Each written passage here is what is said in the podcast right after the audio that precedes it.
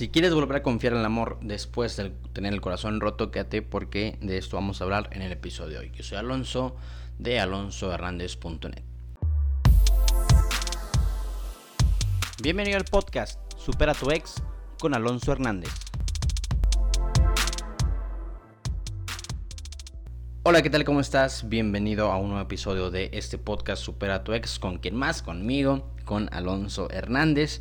Y el día de hoy vamos a hablar de cómo volver a confiar en el amor luego de tener el corazón roto, que es una de las preguntas que más me hacen en mi Instagram, que de hecho este tema es porque me lo sugirieron en mi Instagram, eh, porque es una duda súper común, es una duda, es un miedo muy humano, por así decirlo, de que, no, mira, la verdad yo no quiero volver a salir con alguien después de la amarga experiencia que tuve, pues mejor solo que mal acompañado, ¿no? Muchas gracias, Mm, ahí para vuelta, joven. Entonces, ¿cómo volver a confiar en amor, eh, en el amor de pareja, eh, luego de, tener el corazón roto, ¿no? Eh, el primer punto, vamos a entrar así ya con todo. El primer punto es, obviamente, sanar y amarte. Tienes que sanar la ruptura amorosa anterior, es decir, no caer en esa creencia de que un clavo saca otro clavo. Es muchísimo mejor vivir el proceso que evadirlo con ese tipo de situaciones y sanar. El primer punto a fuercita es sanar, no podemos saltarnos este paso. Que de eso he hablado muchísimo, muchísimo en mi canal de YouTube, inclusive en este podcast, así que para sanar puedes escuchar mi canal, escuchar los podcasts, leer mis libros, Sana tu corazón roto, siendo un brazo para superar a tu ex. Y obviamente pues siempre está la opción de ir a terapia, ¿no? Pero primero, primero que nada es sanar. Después tenemos que reconstruirnos, reconstruir esa autoestima y sobre todo esa autoimagen que obviamente se ve mermada luego de una ruptura amorosa. Es decir, cuando se termina la relación muchas veces nuestra autoimagen eh, se ve dañada porque no sé, decimos no, nos dejaron porque estamos feos, porque ya no le echamos ganas a la vida o, ya no, no, estoy teniendo crecimiento profesional y demás. Entonces esa autoimagen la tenemos que, que, reconstruir y evidentemente hacer cosas, hacer cosas para reconstruirla, ¿no? ¿Por qué es importante esto de la autoimagen? Porque justamente en el proceso de dating, cuando estás conociendo a alguien, se van a dar incompatibilidades. Es decir, es muy probable que las veces que salgas no le gustes a esa persona. No, le gustes a ese alguien nuevo que tú quieres conocer o que a lo mejor tú sí te enganchaste y sí te gustó, pero también existe esa posibilidad de que no le gustes y tienes que estar preparado, preparada para no gustarle.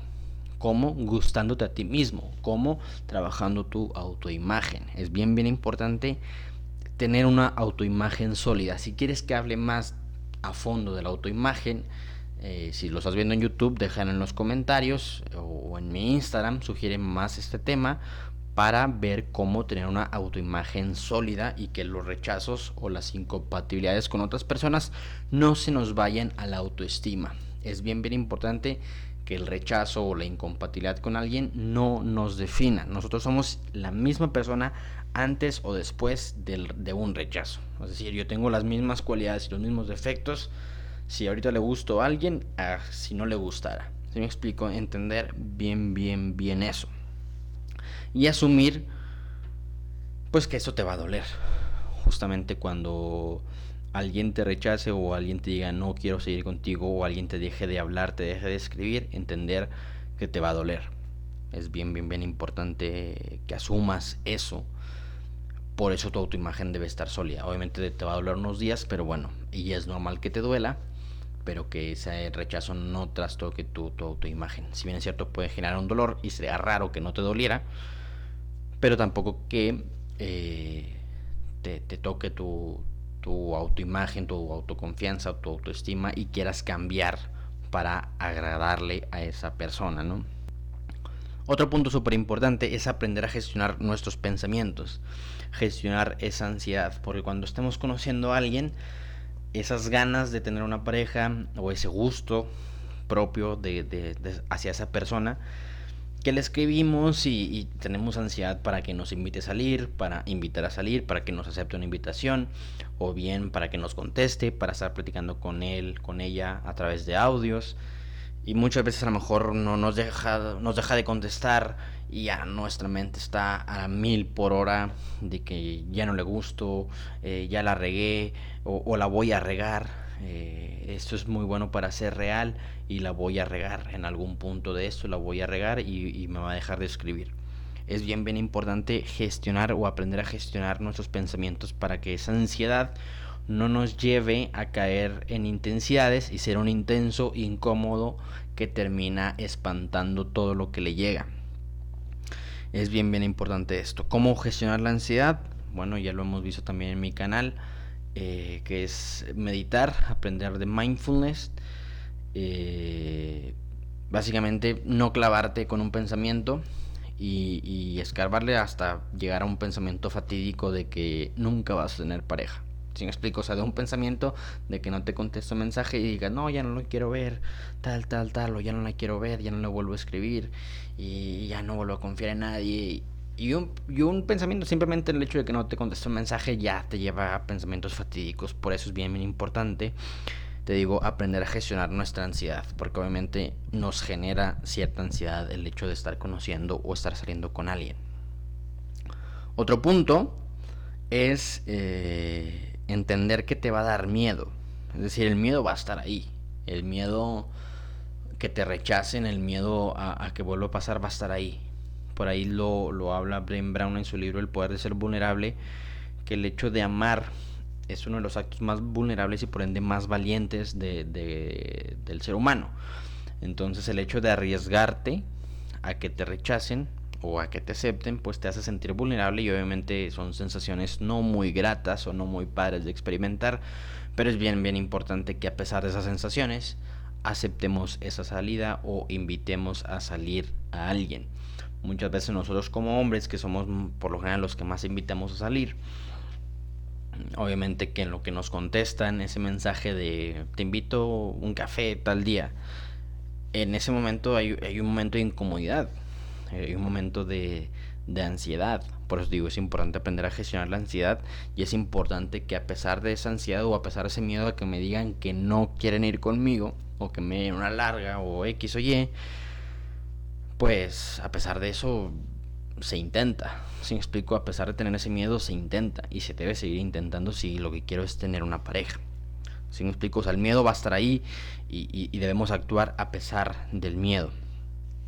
Otro punto importante respecto del miedo es que entiendas que lo que te hizo tu expareja o las experiencias que tú viviste con tu expareja en nada tienen que ver con la nueva persona. Es decir, la nueva persona no hizo nada de lo que sucedió con tu expareja. Es bien, bien, bien importante que entiendas que esta nueva persona no es culpable de los errores de tu ex o de tus mismos errores con tu expareja. ¿Me explico? Entonces, eh, si bien es cierto, tenemos que ah, aprender, aprender de nuestros errores, por eso te digo, es importante sanar, porque en la sanación aprendemos de los errores que tuvimos en cuanto a comportamientos que le permitimos a nuestra ex y también eh, comportamientos propios que tuvimos con nuestra expareja que hicieron que la relación fuera un tanto nociva o no prosperara. Si me explico, tenemos que aprender qué, qué comportamientos no voy a aceptar y, qué comportamientos no voy a hacer para no llevar a cabo una relación nociva. Y esto justamente lo debo trasladar a una nueva persona.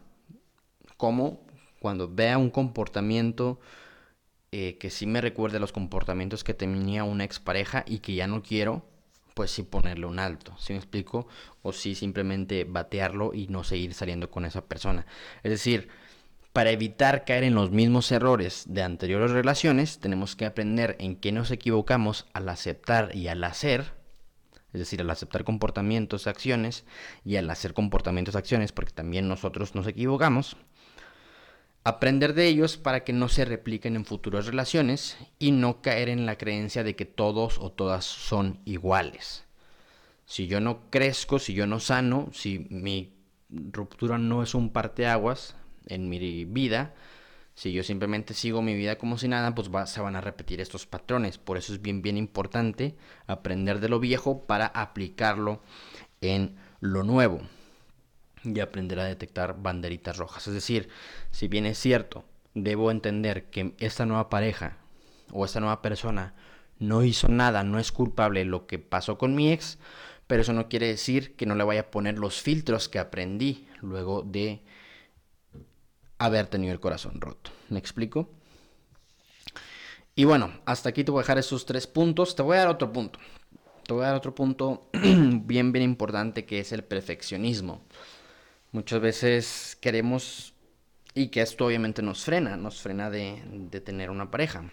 Eh, el perfeccionismo de que le buscamos eh, imperfecciones a la nueva persona con la cual estamos saliendo. No es que esto, no es que el otro meros autosabotajes, meras pretextos para no tener una relación. ¿Por qué? Porque seguimos teniendo miedo de manera inconsciente, a lo mejor está muy, muy, muy arraigado ese miedo de que nos vuelvan a lastimar y les empezamos a sacar peros de todo.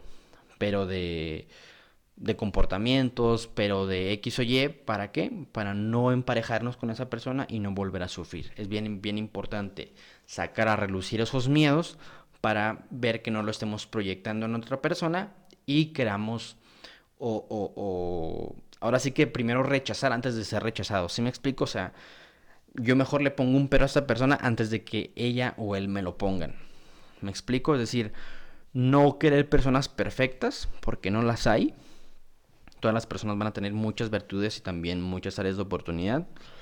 Y no por esas áreas de oportunidad querer a sacar a relucirlas y, y no emparejarme. ¿Sí me explico? Entonces, ese perfeccionismo es bien, bien importante cuidar que no nos esté autosaboteando. Tengo muchísimos puntos, también por ejemplo las compras por comparación, que cuando estamos saliendo con una nueva persona y lo estamos comparando con una expareja, queremos que se parezca o queremos que no se parezca. Si quieres que hable más de este tema, déjamelo en los comentarios si lo, estás viendo en YouTube o bien en Instagram. Dime, Alonso, escuché este episodio, me encantó y quiero que hables más de cómo eh, dejar de compararlo con una nueva persona. O bien que siga hablando de cómo vencer estos miedos, estos miedos que tenemos al momento de salir con una nueva persona, o bien de cómo reforzar nuestra imagen, cómo trabajar nuestra ansiedad, eh, cómo vencer esos miedos. Si quieres que hable más de esto, déjamelo en los comentarios o déjamelo en mi Instagram. Nos estamos viendo. Hasta luego. Chao, chao.